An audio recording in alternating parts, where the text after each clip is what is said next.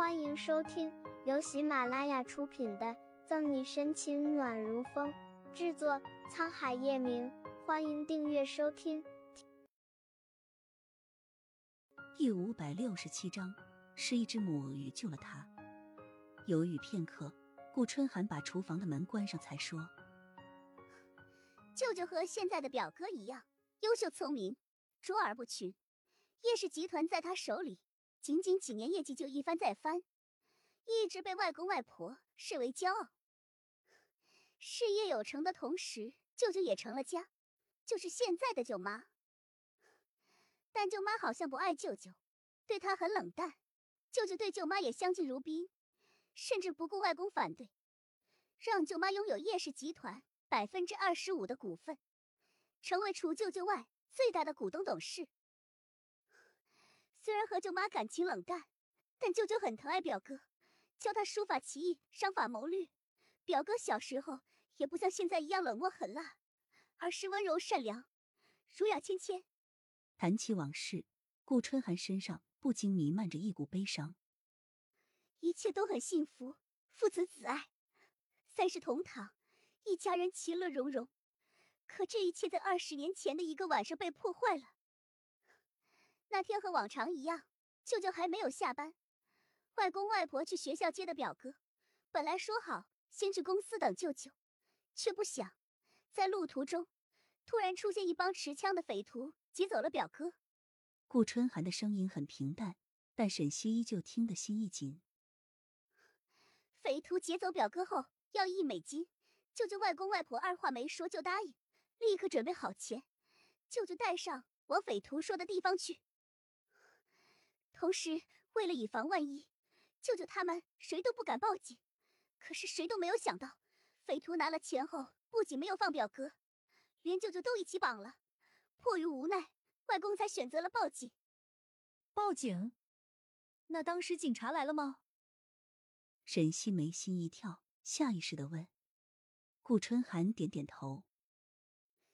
警察来了，听说当时还有一个警察。为了救表哥和舅舅，不顾危险深入匪徒躲藏的沼泽地里，但最后不知道发生了什么。等警察和外公他们到沼泽地时，那个警察和舅舅都被歹徒用炸弹送到医院的时候已经晚了，说都没有救回来。至于表哥，是一只母鱼救了他，回来后整整大病了一个多月，也就是从那以后。他便变得像现在冷若冰霜，除了我和外婆，就连舅妈她也很少说话。到最后，直接搬出老宅，一个人住在这里。所以陈玉才在后面花园里养了一个鳄鱼潭。沈西算是明白叶晨玉经常威胁他的那个鳄鱼潭从何而来了。原来这个鳄鱼潭的存在，不是因为叶晨玉失血残力，而是因为二十年前母鳄鱼救了他。听顾春寒说着，沈西的心里越发不是滋味。他虽然不知道沼泽地里发生了什么，以至于叶晨玉回来后性情大变，但肯定对他来说是梦魇般的存在。舅舅去世的时候才三十七岁，那时候表哥也才八岁，亲眼目睹亲人死去，表哥痛苦了二十年。顾春寒长长舒了一口气。不过好在现在嫂嫂你出现，让表哥多了人情味，知道幸福是什么。顾春寒一心希望沈西能和叶晨玉在一起，除了脾气性格他喜欢外，还因为沈西能让冷面寒铁的叶晨玉露出笑。